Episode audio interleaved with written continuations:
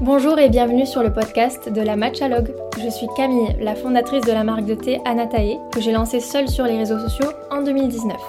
J'avais 24 ans et la qualité de mon produit était un réel moteur, alors je suis partie jusqu'au Japon toute seule pour chercher le meilleur produit possible. Pour autant, je n'ai jamais voulu tomber dans le lisse, le parfait, le froid que certaines marques premium peuvent souvent refléter. Toute cette expérience et mon quotidien d'entrepreneur m'ont donné envie de partager avec vous au sujet de l'entrepreneuriat justement, de confiance en soi, des réseaux sociaux, de l'influence aussi quand on est du côté de la marque.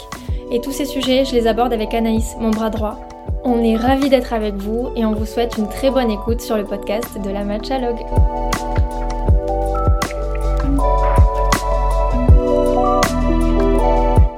Hello tout le monde, hello Anaïs, comment ça va? Hello, super, ravie d'être là au micro de notre podcast. moi aussi, c'est une grande première. Euh, pour ceux qui ne nous connaissent pas, moi je suis Camille, j'ai fondé une marque de thé qui s'appelle Anatae il y a 4 ans et Anaïs elle travaille avec moi depuis à peu près un an.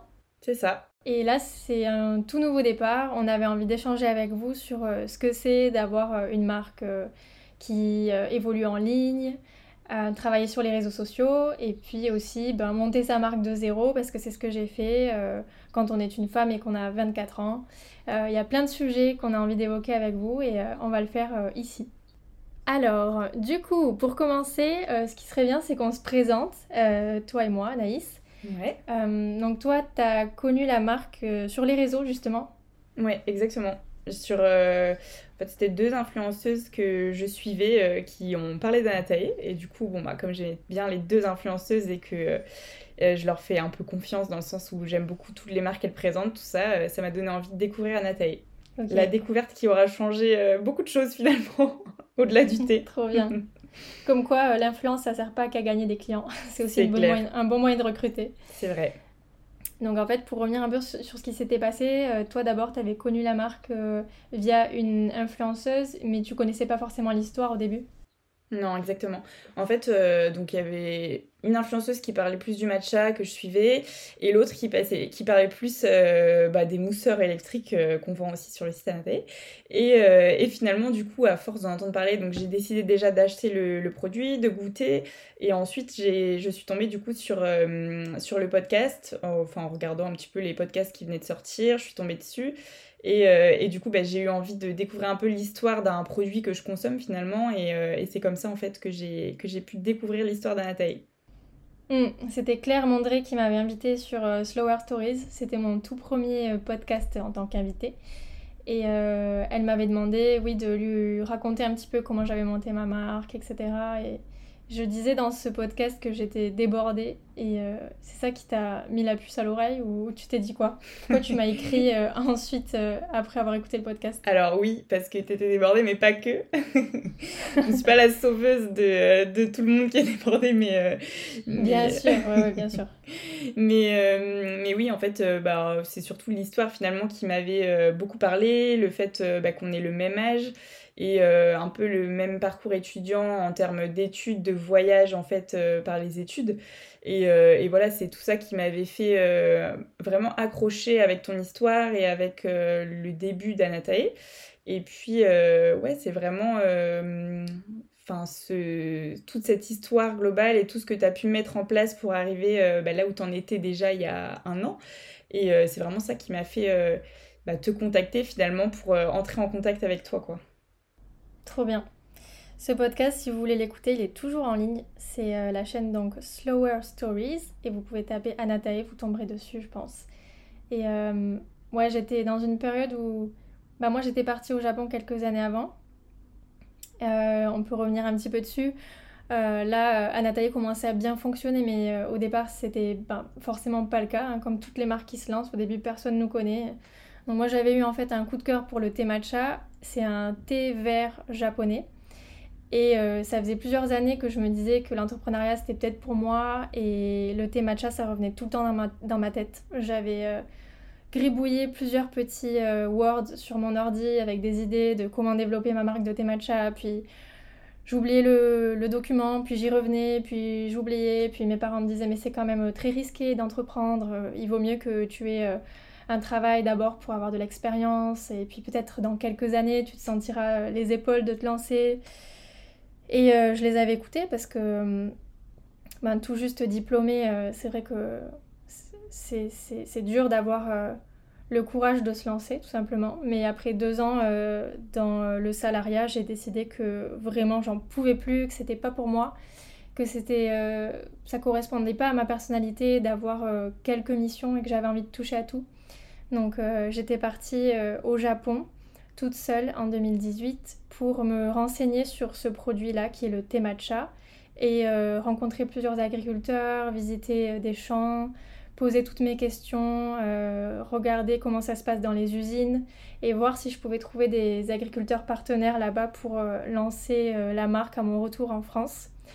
Et euh, donc j'ai lancé ça toute seule euh, à mon retour en France euh, dans un tout petit studio à Paris. Et c'était vraiment du, du, fait maison au début. Je faisais les colis moi-même. Enfin voilà, je raconte un peu tout ça dans l'épisode.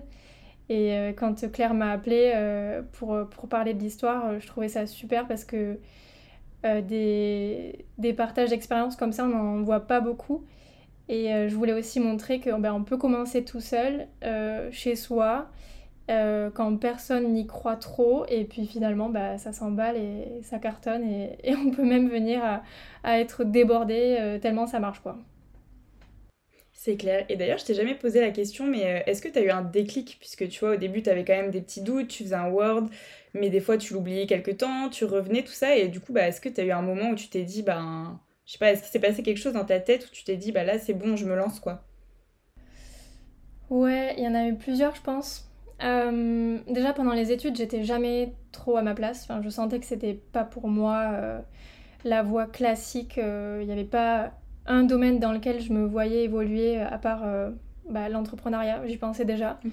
je voyais les gens autour de moi qui avaient une matière préférée ou qui commençaient déjà à, voilà, à postuler, à savoir exactement quelle allait être leur carrière. Et moi, mais pas du tout. J'aimais les voyages, j'aimais les différentes cultures du monde et j'aimais un peu toucher à tout, entreprendre des projets de A à Z, ça me plaisait déjà. Puis euh, j'ai fait deux ans dans le salariat, donc j'ai travaillé, euh, j'ai fait trois CDD en fait, qui, euh, qui à chaque fois lorsqu'ils se sont terminés, même si on me proposait des CDI, j'étais la plus heureuse du monde de partir. Parce que pour moi, en quelques mois, j'avais déjà largement fait le tour en fait, je, me disais toujours, ouf, ça y est, c'est enfin terminé. Euh, je connaissais par cœur. Euh, j'ai besoin de passer à autre chose, quoi, vite, vite, vite. Donc euh, ça, ça m'a fait comprendre que vraiment, c'était pas pour moi le salariat. Et puis après, le sujet du thé matcha, je pense que c'est quand j'ai vu que ça a commencé à arriver en France et que moi j'avais déjà eu cette idée. Donc je me dis, waouh, je suis pas la seule. Donc il y a sûrement un marché, il y a vraiment quelque chose à faire et que j'ai goûté le thé matcha qui était dispo euh, dans les magasins bio depuis voilà, quelques mois et j'ai trouvé que c'était vraiment pas aussi bon que ce que j'avais goûté en Asie. Donc je me suis dit, là on a un marché, mais le produit est pas à la hauteur de ce que, j'ai connu moi euh, à Hong Kong pendant mon stage de fin d'études. Donc euh, pourquoi pas aller vraiment à la source pour trouver ben, un produit qui serait meilleur que ce qu'on trouve déjà sur le marché. Puis quand je suis arrivée au Japon, là, j'ai vu le matcha partout et je me suis dit, euh, ouais, c'est vraiment ça que tu as envie de faire. Euh. En plus, j'étais jamais allée au Japon et puis le Japon, euh, c'est un pays avec lequel j'ai eu un peu un coup de cœur. Quand je suis arrivée là-bas, je me suis sentie super à l'aise et curieuse d'en apprendre plus sur plein de choses. Et entre autres, le thé matcha. Donc, ouais, c'est une accumulation de, ouais, c'est ça. de petits signes, on va dire. Ouais, c'est pas un vrai déclic en mode tu t'es réveillé un matin en te disant euh, je vais monter ma boîte dans le thé matcha, mais plutôt des petits signes. Et par contre, le, peut-être le, déclic, le déclic, c'est plus au Japon sur place où tu t'es dit ben c'est vraiment ça que je veux faire et go quoi. Ouais, en fait, euh, il y a vraiment un pas entre l'idée et même le fait de, penser soi-même oui, euh, je, vais lancer ça, et le moment où tu l'annonces officiellement comme un projet, mm. tu vois, autour de toi. Et là où je l'ai annoncé officiellement, c'est quand j'avais ouais, j'avais déjà mes deux pieds au Japon et c'était sûr que j'allais faire ça et que j'allais pas faire marche arrière. Et euh, d'ailleurs, de le dire, c'est comme un engagement aussi euh, oui, auprès de soi. Ouais, c'est clair. Ouais. Tu vois, une fois que tu l'as dit à tout le monde, euh, c'est parce que c'est voilà, c'est officiel, mais mm. parce que c'est dur aussi de le dire. Donc une fois que tu l'as dit, ben t'es engagé quoi. Ouais, je pense que ça fait partie des étapes importantes d'un projet aussi que de l'annoncer et du coup, bah, une fois que tu l'as dit, comme tu dis, tu t'engages envers toi-même et bah, voilà, tu l'as dit à tout le monde. Donc, on va te poser la question bon, bah, on est où, tout ça? Donc, euh, t'as pas forcément envie de dire bah, en fait, je laisse tomber. Donc, euh, c'est clair que c'est un engagement, ouais. Puis au début, tu as un peu le l'impression d'être un menteur en fait quand tu le dis. C'est bizarre parce que c'est un peu le fake it until you make it, tu vois. Tu dis, je vais lancer ma marque de matcha. Ça, paraît, euh, ça paraît fou en mm. fait. Je sais pas comment dire. C'est pas réel encore, donc euh, tu as l'impression que limite tu en tu t'engages un peu trop, tu en dis un peu trop, mais, euh, mais si tu es sûr de toi que tu vas le faire, ça va, ça te rassure, ça t'aide à, à, continuer dans cette lancée, mais tu as un peu l'impression d'être un menteur et de, de, blablater, tu vois, te dire oui, je vais monter ma marque. Mais il faut quand même oser le... tu vois, exactement, c'est ça. Mais je pense que c'est normal, il faut passer par là, parce que ben, tu as forcément le projet avant que ce soit réel, donc il y a un moment où tu en parles et ça n'existe pas encore.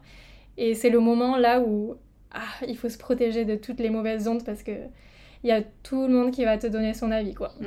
les bons et les mauvais. Et c'est un peu ce que tu as fait aussi en te disant, bah, j'attends d'avoir les deux pieds au Japon parce que là, tu savais que tu y étais et que maintenant, bah, peu importe ce qu'on allait te dire, toi, tu étais déjà dans ton idée, tu avais déjà commencé à, à, mettre des actions en place. Donc finalement, si on te disait, bon, bah non, mais Camille, c'est n'importe quoi, bon, bah, t'es sur place, euh, maintenant, euh, c'est bon, j'y suis, j'y vais, quoi.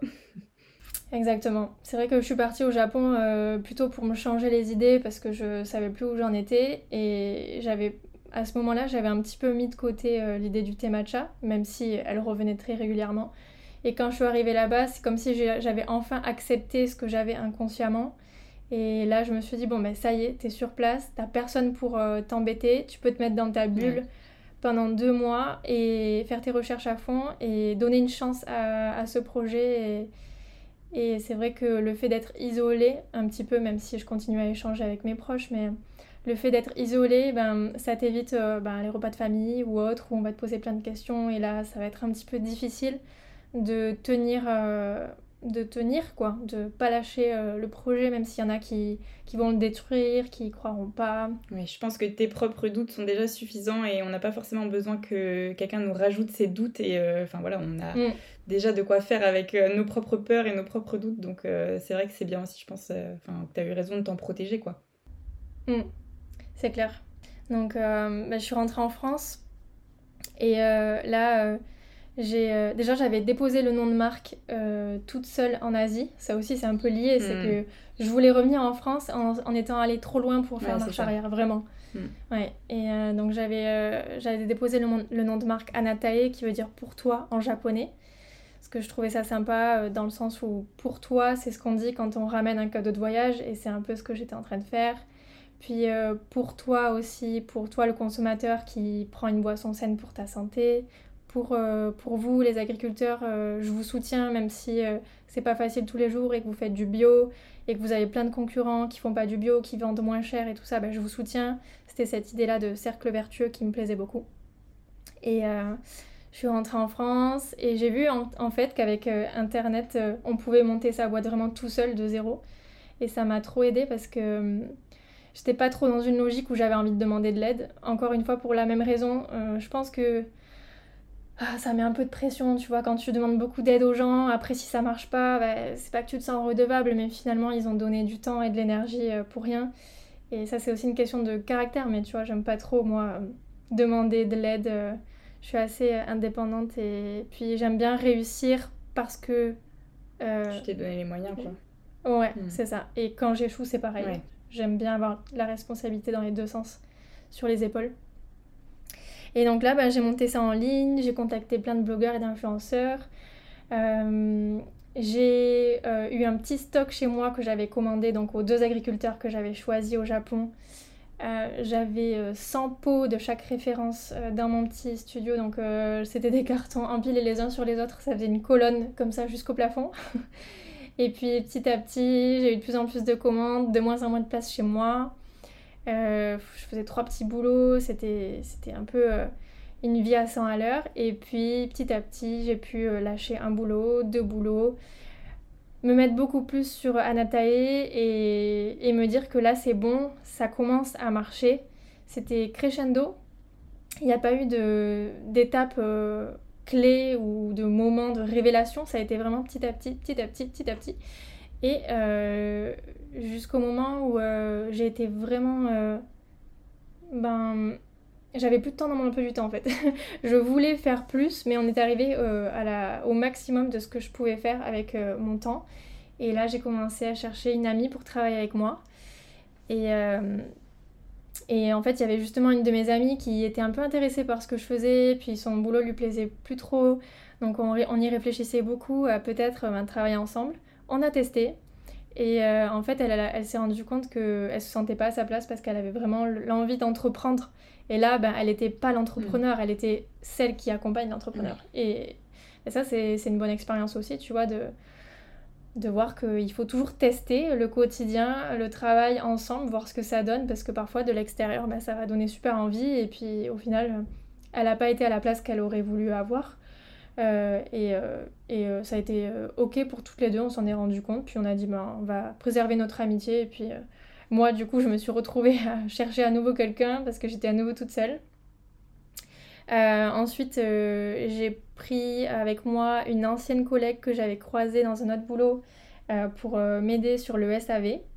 En freelance seulement. Et puis toi, Anaïs, tu as été mon premier CDI. C'est vrai. Tu as été là. Je suis toujours ton premier CDI d'ailleurs.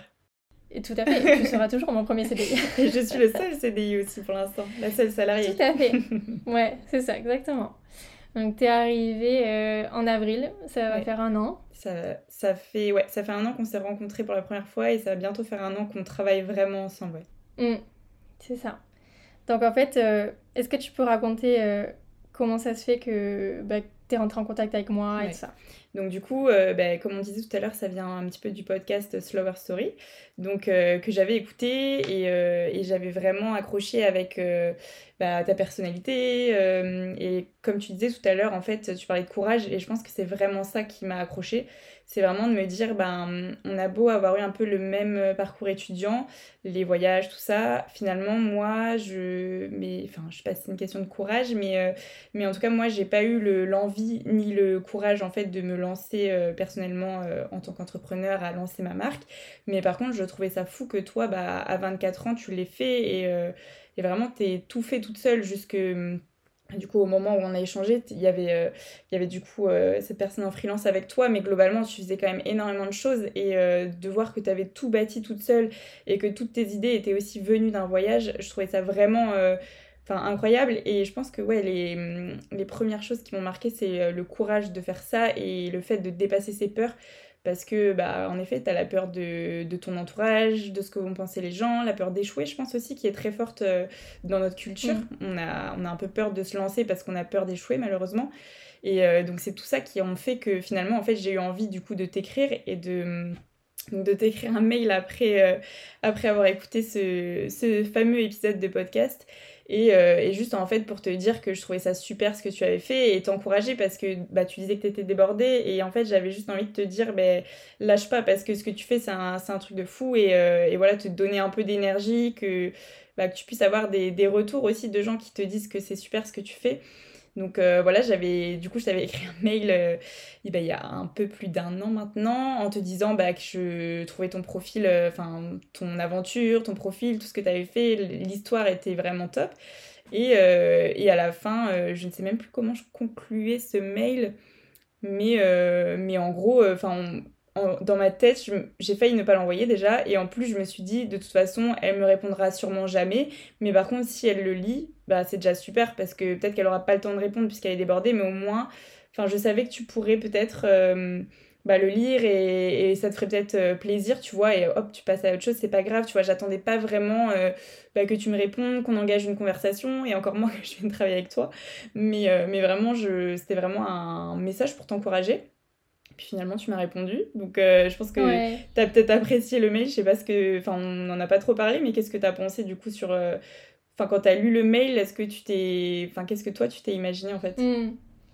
Bah, C'est vrai, je sais plus ce que tu disais exactement, mais vers la fin, il y avait quand même une allusion au fait de travailler ensemble. Je sais pas comment tu le disais, mais dans le premier mail, j'ai compris quand même que, en gros. Euh, tu t'étais projeté, quoi. Tu t'étais imaginé qu'on travaillait ensemble. Même si, voilà, c'était pas vraiment Hello, bah justement, cherche du boulot. Non, pas du tout. C'était pas du tout ça. C'était plus sur euh, ton ressenti pendant, pendant l'écoute.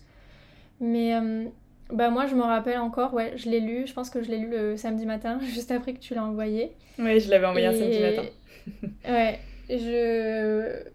Franchement, moi j'étais dans un moment où je cherchais activement de l'aide. Donc moi j'ai vu ça tout de suite, moi ça m'a sauté aux yeux. C'est pas un détail qui m'a échappé et j'ai regardé un peu euh, donc, euh, ce que tu me disais dans le mail, ton profil. Et c'est vrai qu'il ressemblait un peu au mien. Et je me suis dit, bah, on peut se comprendre. On a vécu un peu les mêmes choses. T'es parti euh, quelques fois en Asie pour ton mm. travail. Euh, t'as as vécu un petit peu à l'étranger pendant des courtes périodes, mais je sentais que t'avais une ouverture d'esprit qui pouvait faire que tu pouvais être la bonne personne, tu vois.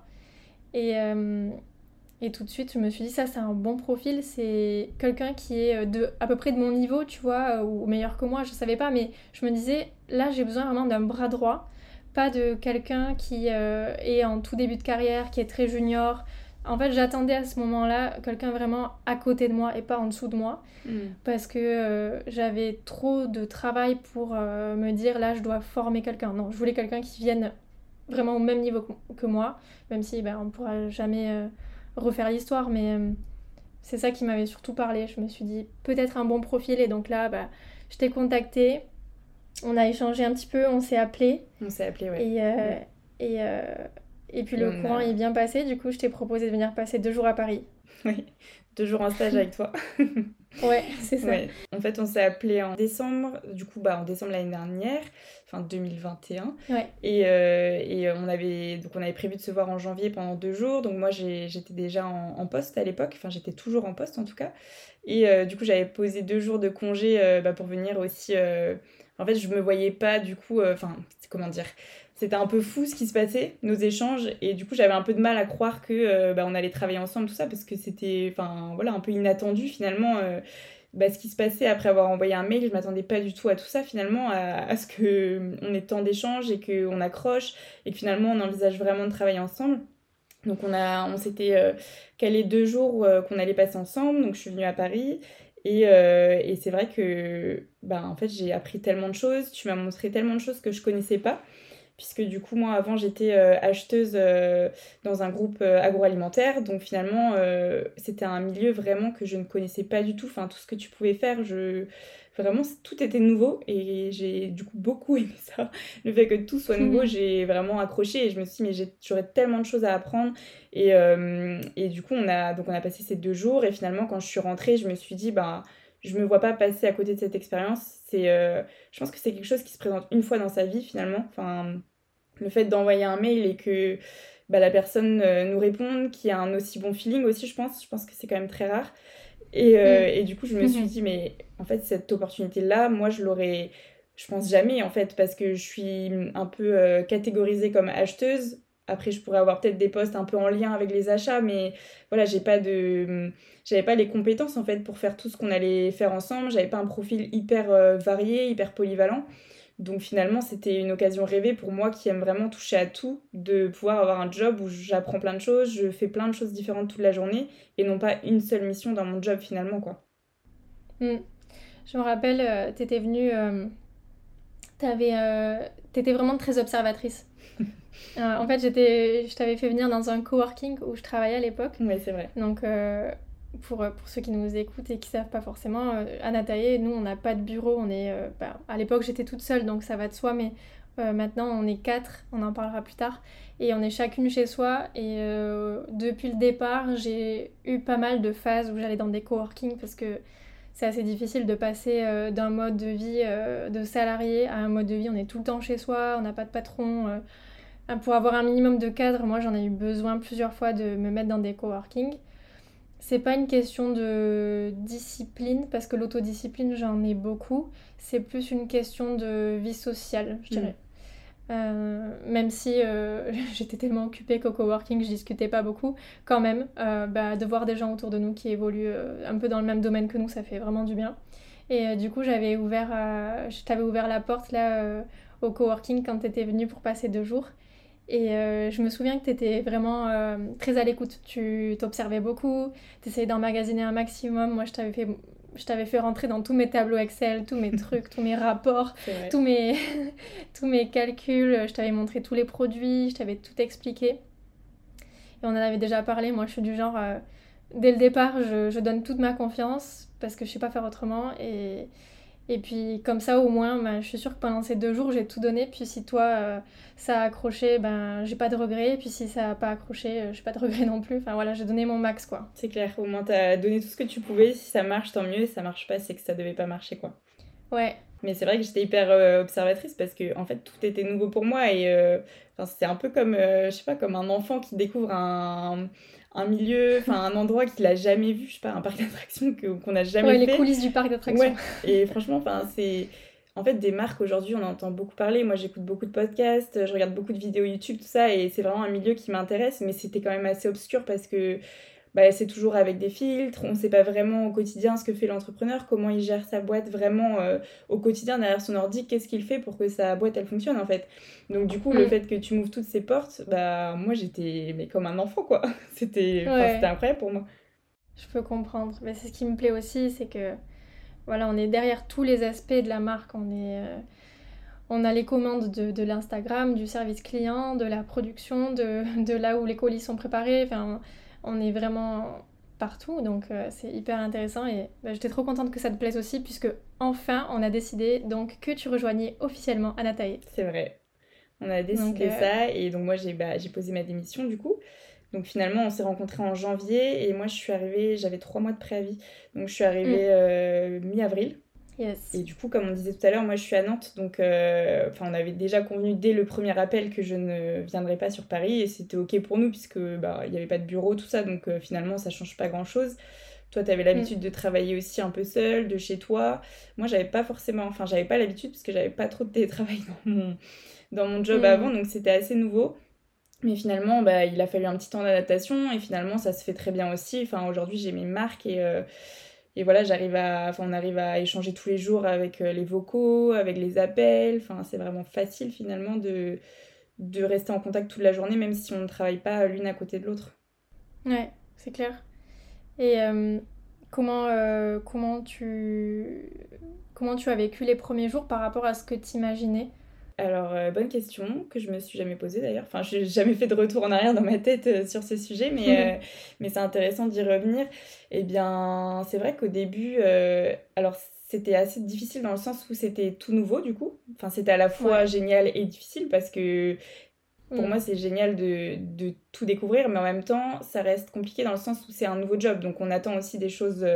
Enfin, tu attendais des choses de moi. Donc, Enfin, au bout d'un moment, euh, l'émerveillement, c'est bien, mais il faut aussi que, que j'avance et que, euh, que je t'accompagne vraiment. Donc, euh, donc voilà, c'était assez compliqué sur ce point-là, mais, mais vraiment, c'est peut-être aussi ce qui a été le plus dur, c'est peut-être de changer de rythme, c'est-à-dire de vraiment être tout le temps chez moi hmm. et, et de plus aller enfin de plus faire la route, aller au boulot, avoir mes collègues à côté, parce que là j'étais tout le temps chez moi, donc c'est pareil, un peu comme tu disais tout à l'heure, j'ai essayé de me donner un cadre aussi, euh, je n'ai pas de mal à, me mettre à travailler, que ce soit chez moi ou dans un bureau, mais c'est plus euh, ben, garder un petit peu ce rythme vie pro, vie perso qui a été important aussi. C'est plus là-dessus où j'ai eu un peu de mal, et en même temps des fois de savoir un peu casser cette barrière vie pro, vie perso qui était très présente aussi, que j'essaie de maintenir. Aujourd'hui je pense que je l'ai moins parce que j'en ressens moins le besoin aussi je me suis peut-être protégée au départ en fait en me disant euh, je souhaite garder cette vie pro et cette vie perso. Et aujourd'hui où ça va faire bientôt un an en fait je me rends compte que bah, je gagne en liberté aussi euh, dans ma semaine. Donc finalement je peux aussi donner dans mon week-end si besoin. Enfin tout est un peu plus simple je trouve. Mm, c'est clair. Donc euh, donc voilà. Et après bah, c'est aussi sur l'émission. On avait donc mon, mon, rôle c'était plutôt d'être en charge du développement d'Anatae et, euh, et c'est là où ça. Enfin, ça n'a pas été évident au début parce que du coup, c'était tout nouveau pour moi. Et, euh, et, finalement, je me suis rendu compte assez rapidement que ça me convenait pas vraiment et que moi, j'étais pas à l'aise, euh, surtout sur la partie prospection téléphonique, qui était vraiment. Enfin, j'étais pas à l'aise avec ça.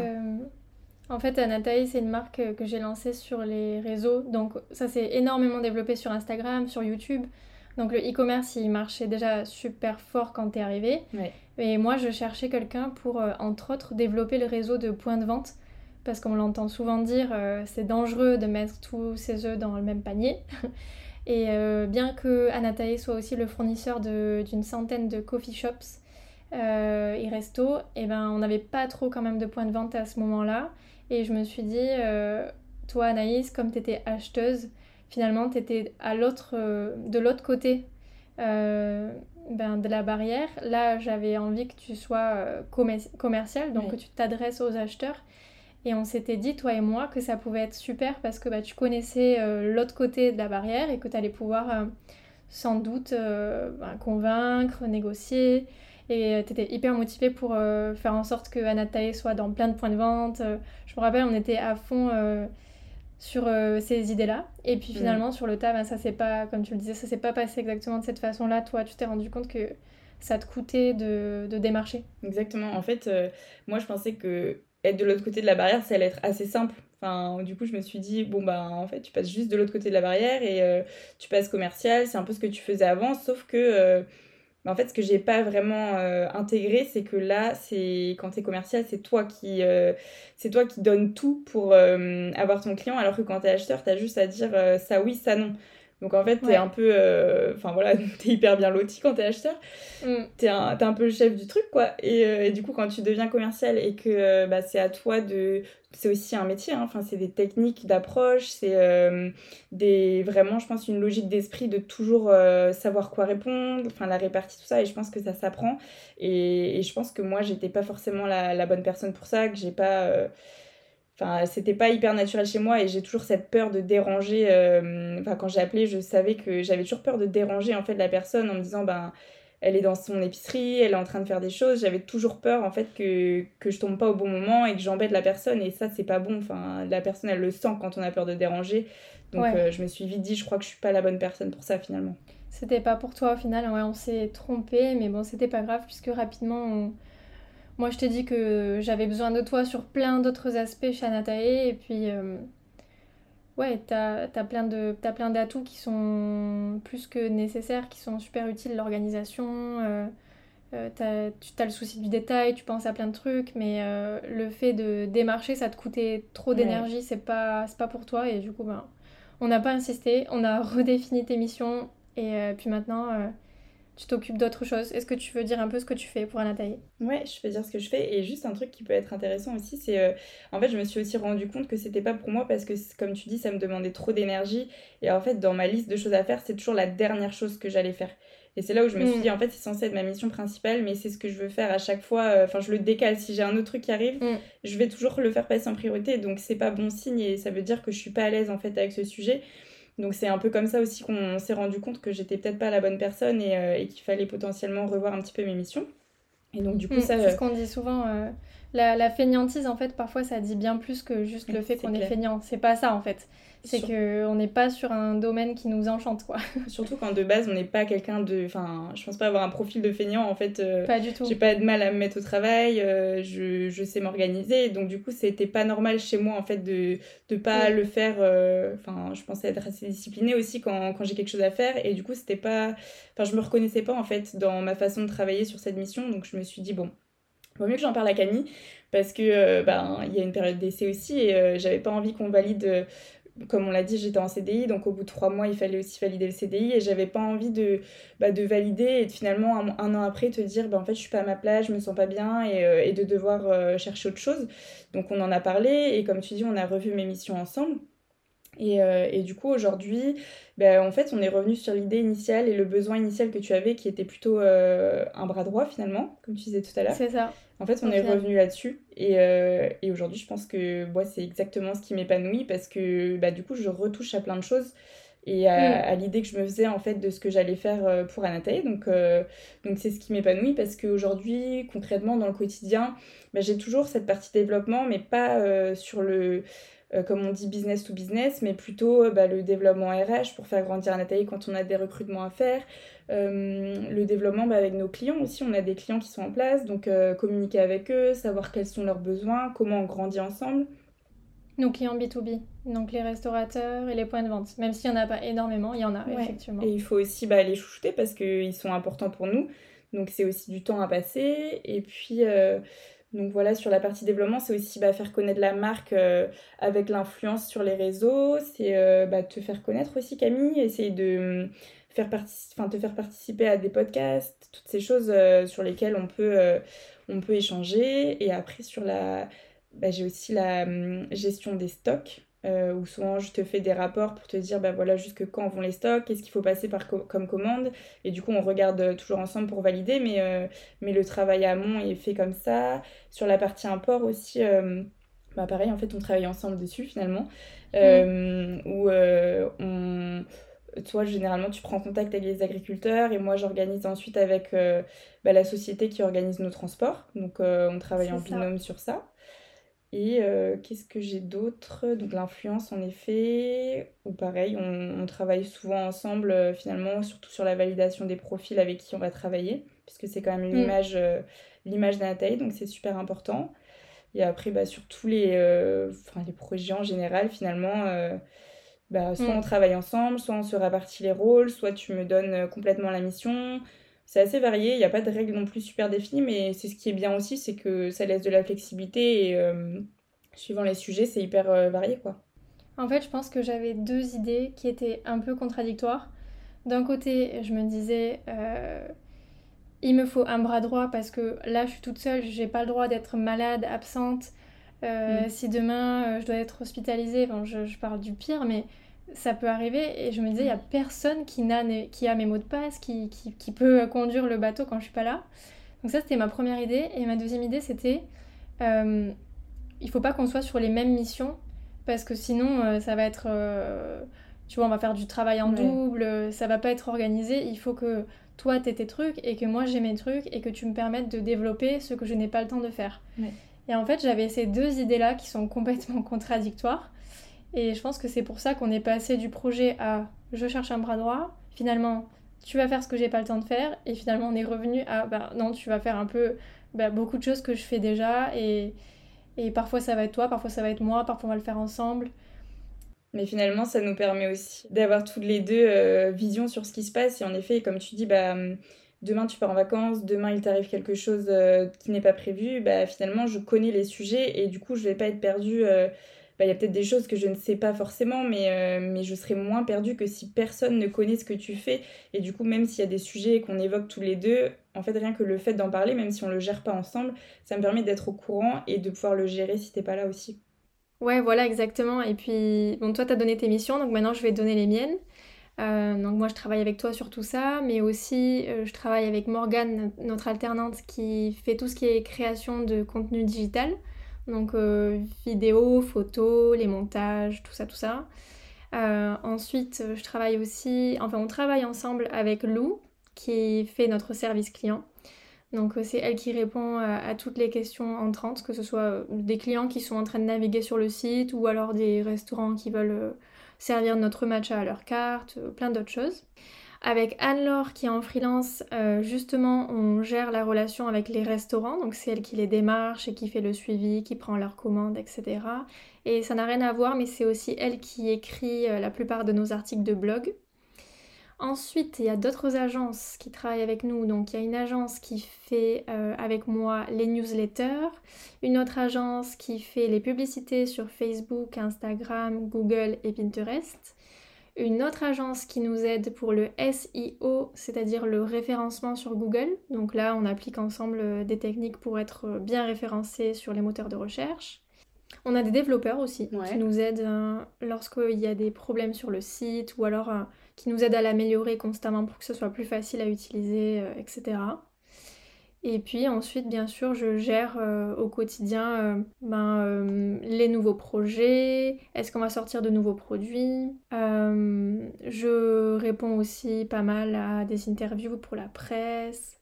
voilà, je gère tout plein de choses. Et puis l'équipe, bien sûr. Et aussi, j'organise les événements. Lorsqu'on va tenir des stands dans des salons, voilà, il y a tout plein de choses. J'en oublie plein, c'est sûr.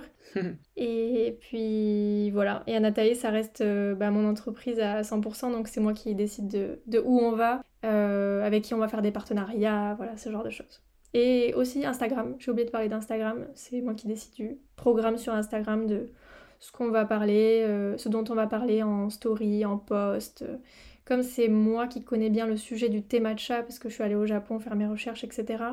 Dès qu'on le produit. Il faut que ce soit euh, mon idée soit validée par moi. Voilà. Ok. Et, euh, en parlant produit, en parlant euh, bah, définition de nouveaux projets, tout ça, est-ce que tu as parce qu'il y a déjà des choses que tu peux nous dire sur, euh, je sais pas, peut-être euh, sur l'année 2023, peut-être à deux ans, à cinq ans, je sais pas jusqu'où tu peux aller, mais est-ce qu'il y a déjà des petites choses qui se dessinent dans ta tête pour les projets futurs? Alors euh, là, on va tenir un stand au bon marché. Donc c'est trop génial. on ne sait pas exactement quel jour va sortir cet épisode, mais le projet au bon marché, ça sera du 25 février au 23 avril. Donc si vous êtes à Paris, n'hésitez pas à aller voir. Il y aura un corner à Natae.